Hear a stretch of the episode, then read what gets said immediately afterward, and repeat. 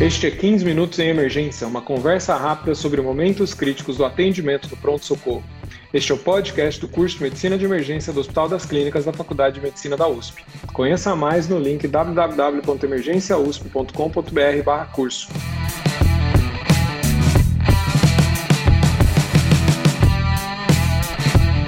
Eu sou o Dr. Júlio Martini. Está aqui comigo o professor doutor Hélio Pena Guimarães. Professor Hélio Pena, é, ele é médico especialista em medicina de emergência pela Associação Brasileira de Medicina de Emergência, medicina intensiva pela Associação é, de Medicina Intensiva Brasileira, e ele é o atual presidente da Associação Brasileira de Medicina de Emergência Gestão 2020-2021. É, como vai, professor Hélio? Tudo bem?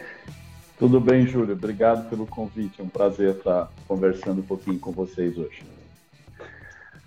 Professor, a gente está caminhando para o último quarto aí da, da sua gestão.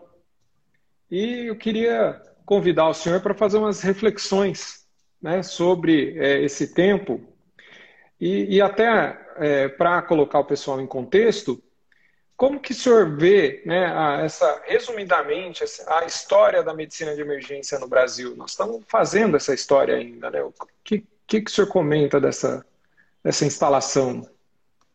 É, Júlio, eu acho que a gente está no início de uma história, né? Lembrando um pouquinho do que é que foi tudo isso, a gente começou efetivamente como especialidade reconhecida em 2016, foi a última etapa, né? Nós começamos inicialmente com reconhecimento em 2015 pelo Conselho Federal de Medicina e 2016 que efetivamente a gente entrou no circuito da Associação Médica Brasileira e a Abramed como a, a, representante da, da medicina de emergência. E a partir daí a gente começou a poder pleitear execução de provas de título, a formatação das residências que já existiam, mas que estavam também em processo de consolidação. Então, acho que o grande marco é 2016 em diante que a gente é, legalmente pra, passa a existir. É óbvio que a gente não pode esquecer toda essa história que vem aí de anos, né? Você não pode esquecer de citar a sua própria disciplina aí na USP, que foi a primeira disciplina, 92, se não me engano, né? O professor Irineu aí não pode ser esquecido jamais nessa história, 1992, a primeira disciplina de emergência aí do HC, depois vem a turma de Campinas, vem o pessoal da USP Ribeirão. E tem toda a história tá? do grupo do Rio Grande do Sul, com Abramed, o grupo do Ceará, Luiz Alexandre, Fred Arnaud, essa turma toda que foi construindo a especialidade e que efetivamente conseguiu botar a gente nesse patamar que a gente conseguiu em 2016. Né? Ah, acho que de lá para cá a gente começou o processo de consolidação e, e linkando um pouco com essa história da gestão atual, a gente veio para quem conhece um pouquinho da história da Abramed, mas não custa relembrar, a gente vem com três, uh, a gente teve três gestões anteriores dentro da Abramed. A gente teve o Luiz Alexandre, que foi o fundador da Abramed, junto com o Fred. O Luiz Alexandre foi o primeiro presidente. A gente chegou a ter um curto período que o professor Irineu também, do HC, eh, exerceu a presidência, em torno de sete meses. Depois, por questões profissionais e pessoais, é, delegou para o Fred para que o Fred continuasse essa gestão, Fred e Arthur. E eu entro agora nessa sequência, na verdade, efetivamente como quarto presidente da associação.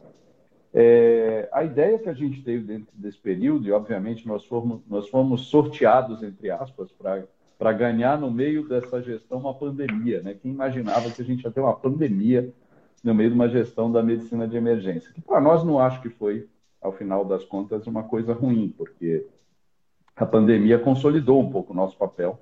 A gente vai falar um pouquinho disso um pouco daqui a, daqui a pouquinho, fazer alguns comentários.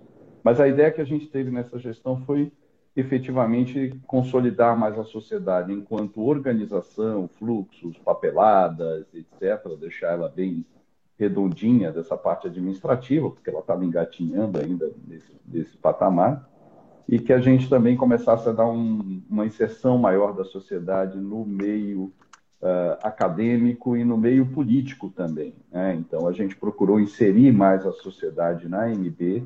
A gente passou aí por duas gestões da MB, uma, uma gestão que terminou do Dr. Lincoln e a gestão atual do Dr. César.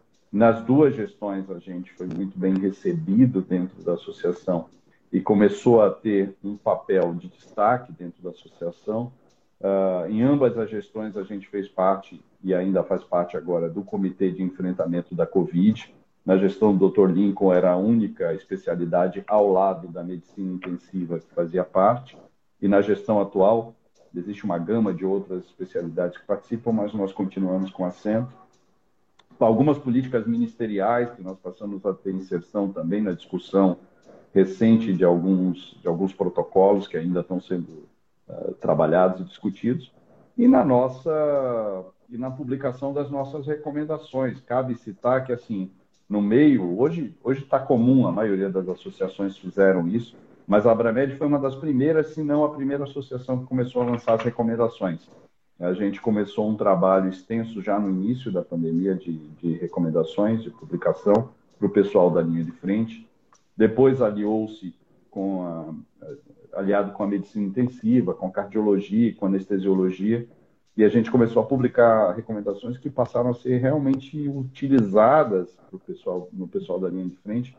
Isso deu uma exposição para a associação muito grande. Eu fico muito feliz hoje quando a gente ouve alguém citando, como eu já ouvi de colegas assim próximos, mesmo não sabendo que eu era o presidente da associação, dizendo assim, pô, isso daqui está na recomendação da Abramédia, para a gente fazer assim e tal. Isso enche a gente de orgulho, porque eu acho que é, a gente está colocando a associação no trilho certo. E eu não, não poderia deixar de citar, e eu vou puxar a brasa também para uma coisa que era um velho sonho, e, e você faz parte disso também, que assim, a gente tinha um sonho enorme de lançar uma revista da associação, desde que eu comecei como primeiro secretário, dizia a gente precisa ter uma publicação nossa, a gente precisa ter um jornal, uma revista, e a gente lançou agora Jornal Brasileiro de Medicina de Emergência, que você é um dos membros importantes do corpo editorial, e a gente está aí preparando as primeiras edições. Então, isso me deixa muito feliz, porque isso também é um marco de todo esse período de luta da associação. Ah, muita, muitas notícias importantíssimas, né, professor?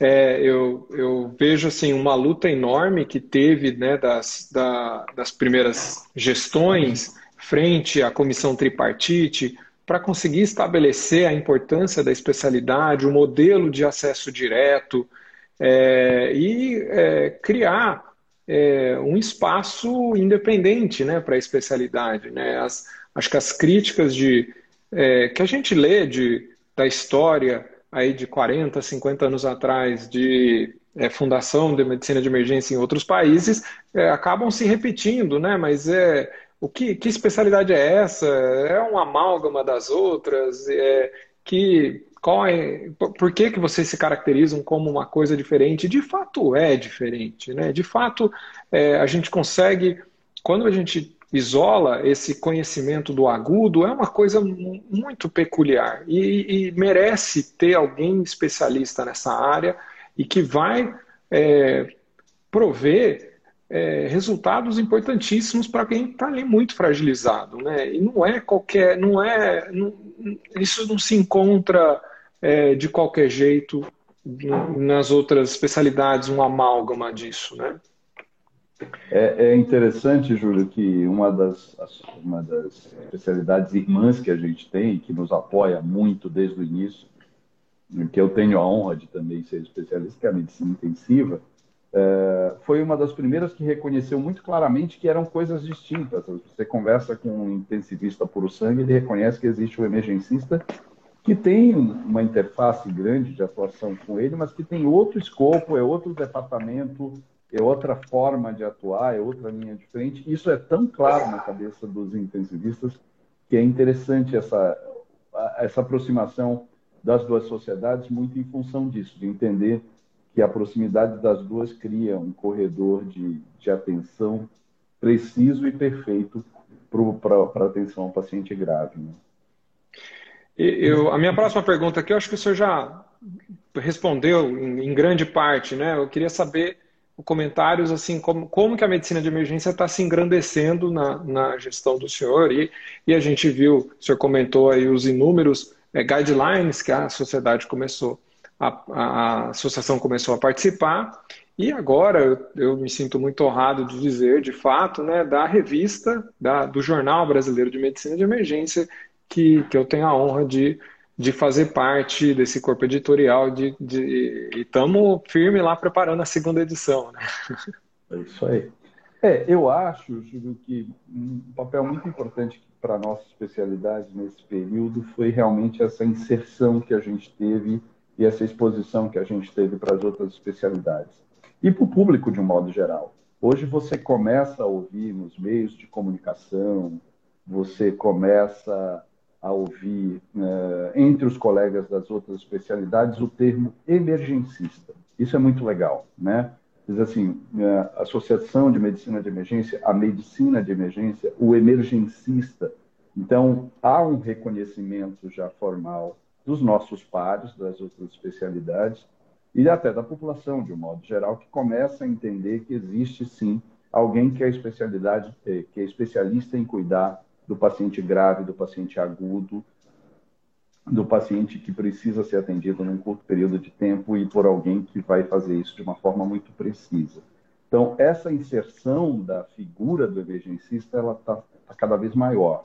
Né? E eu acho que esse é o grande legado que a gente está aproveitando nesse período, porque nada mais justo no enfrentamento da pandemia que a gente tivesse essa grande exposição e que nós pudéssemos começar a ser ouvidos também, que também é outra coisa que está acontecendo. A gente é chamado para participar a gente é convidado para participar, sejam dos posicionamentos frente ao Ministério, seja da, uh, da, das diretrizes nossas e de outras sociedades. Eu citei um pouco da medicina intensiva aqui, tem sido uma grande parceira, mas a cardiologia também, por várias vezes, tem nos chamado para vamos sentar, vamos tentar fazer alguma coisa junto.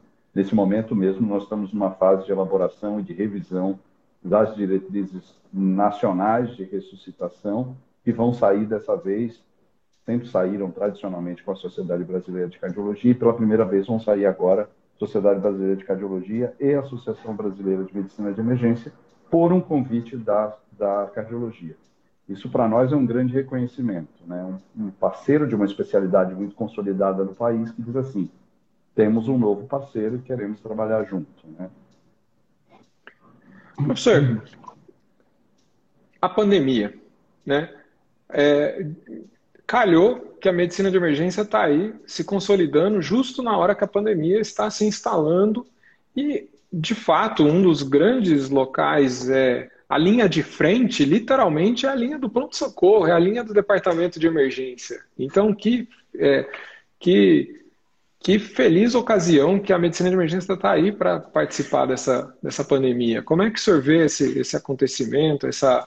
É, esse enfrentamento, é, a medicina de emergência frente à pandemia?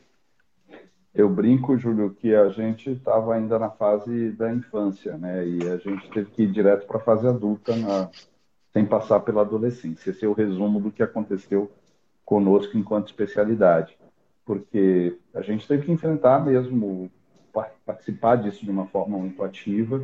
É óbvio que a gente sabe, devido à demanda e a necessidade da abertura de leitos e serviços, a gente sabe que vários dos colegas que foram para a linha de frente, não só no departamento de emergência como na terapia intensiva, eram colegas que não eram especialistas, mas de qualquer forma os especialistas que estavam lidando ou que estavam nessa linha de frente passaram a exercer um papel muito importante de coordenação, de treinamento de equipe, de segunda opinião. Vários, vários colegas emergencistas e intensivistas foram para foram também trabalhar com telemedicina para ajudar uh, o enfrentamento em outros estados. Então, assim, eu acho que o papel do emergencista dentro do departamento de emergência começou a ser muito mais valorizado. Ele já não tinha, assim, não tinha um espaço ainda tão bem definido. Começou a notar que era fundamental ter alguém realmente ali muito experiente que pudesse coordenar. Quando eu falo experiência, eu não estou falando de tempo de estrada, mas eu estou falando de formação mesmo, alguém que pudesse coordenar todos esses aspectos. Quantas e quantas vias aéreas difíceis a gente teve que enfrentar, pacientes que em ventilação mecânica de forma transitória ou não, ficar no departamento de emergência, fluxos, definir quem vai para a terapia intensiva, quem vai para as outras unidades, protocolos de triagem, essas coisas foram desenvolvidas é, a toque de caixa em muitos serviços e muito coordenada pelos emergencistas. Então, acho que foi um momento oportuno para a gente consolidar, e eu acho que é uma coisa que não tem mais volta. Né? Eu acho que definitivamente passando esse, esse momento, e eu espero que quanto antes que ele passe, eu tenho certeza que o, o legado que fica para as instituições da relevância dos emergencistas é, é definitivo.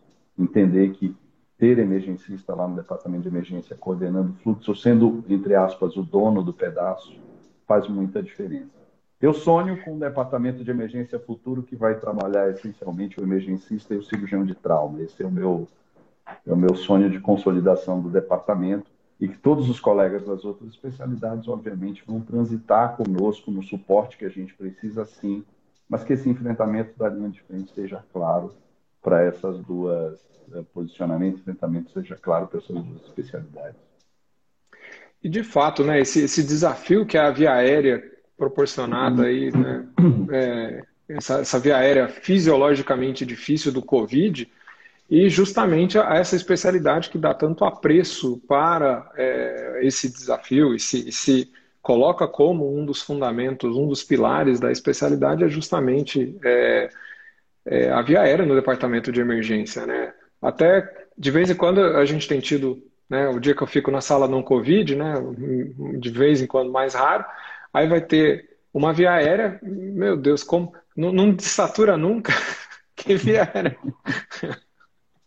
Como eu não lembrava que era tão fácil assim. a gente se acostumou com um patamar muito elevado da via aérea da Covid, né? E é uma, uma via aérea muito perigosa, muito difícil. Né? Sem dúvida.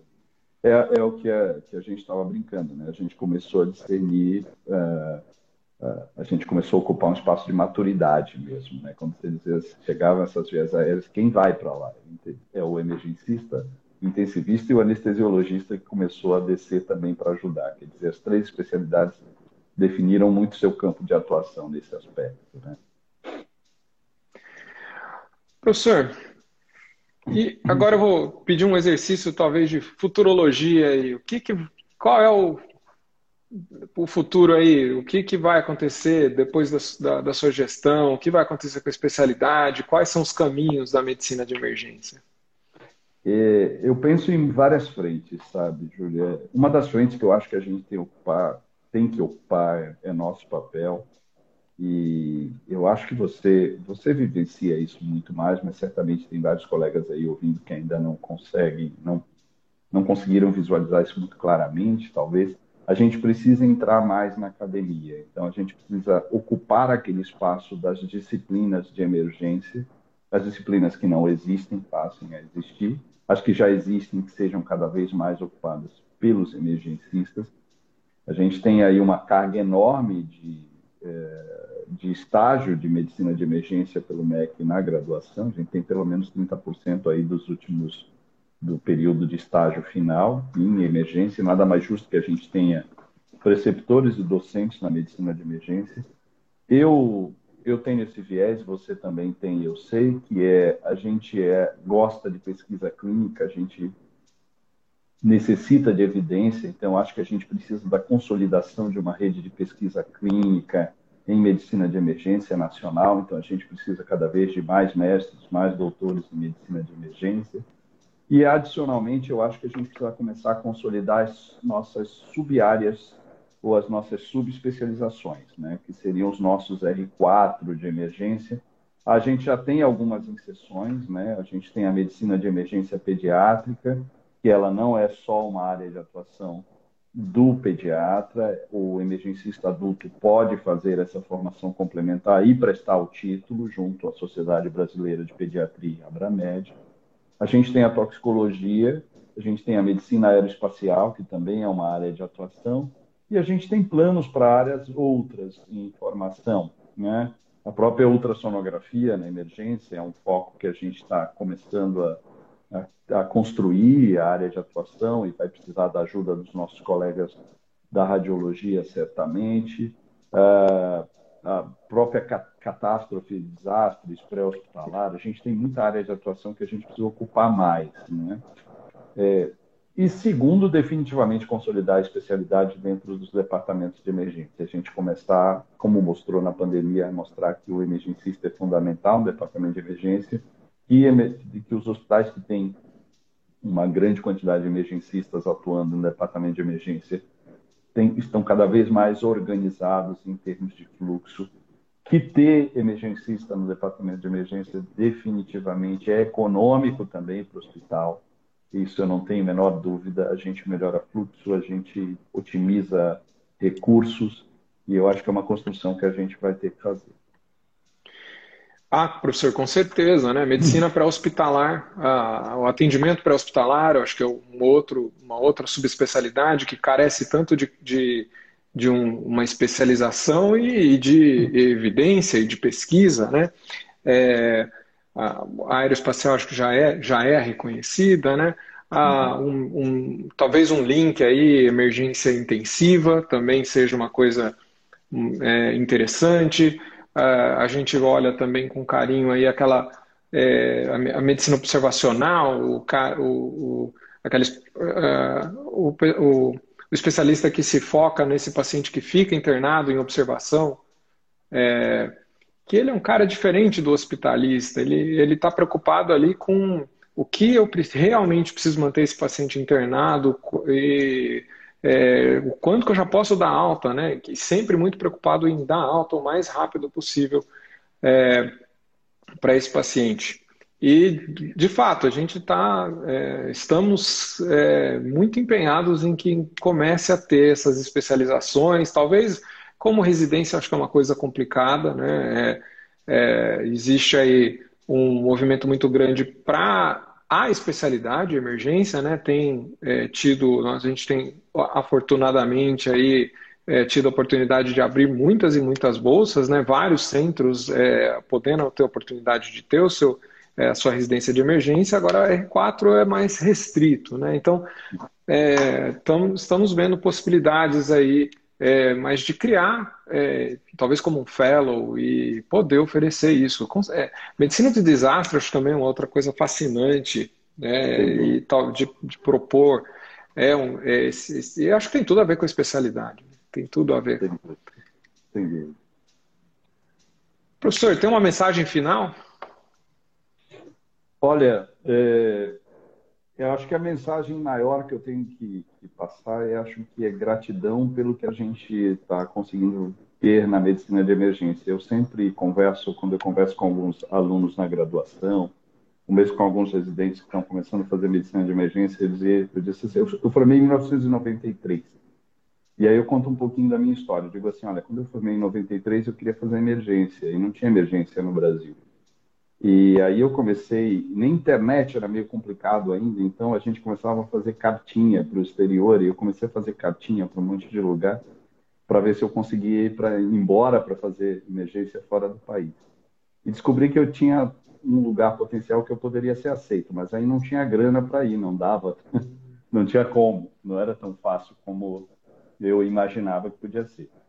E eu enveredei minha carreira para medicina interna, para medicina intensiva depois, para cardiologia, mas sempre com o pé muito apaixonado pela emergência até que eu pudesse chegar a trabalhar efetivamente com isso. Então, assim, uh, eu tenho uma gratidão enorme de vivenciar agora o momento que a gente pode propiciar para as pessoas que têm o sonho, como eu tinha, de fazer medicina de emergência, de ser emergencista, terminar a graduação e dizer: eu vou fazer medicina de emergência, eu vou ser emergencista, eu vou escolher o local onde eu vou fazer minha formação, minha residência e vou em frente. E também propiciar para aqueles colegas, como vários apaixonados que estão na linha de frente há anos e que se sentiam, se sentem profundamente envolvidos com a medicina de emergência e que não tinham a possibilidade de ostentar uma titulação, de dizer assim, agora eu também sou emergencista, agora também tenho uma especialidade reconhecida. Então, acho que mais gratidão e pedir para todo mundo estar junto nisso, na construção dessa especialidade. Com certeza, um, nobres objetivos, muito nobres. Muito obrigado, professor. Eu agradeço, Júlio. Muito obrigado. É, se você gosta do nosso podcast, por favor, nos avalie no iTunes. É muito importante para mais gente conhecer. Tá? É, Siga-nos nas redes sociais, é, professor Hélio Pena, é, você pode encontrá-lo no é, arroba Pena Guimarães ou então através da Abramed, né? Abramed, arroba Abramed. E tem tudo é, onde você pode acompanhar tudo que está acontecendo com a especialidade nesse momento. É, eu, você pode me seguir no arroba doutor.juliomarchini. Pessoal, muito obrigado e até a próxima.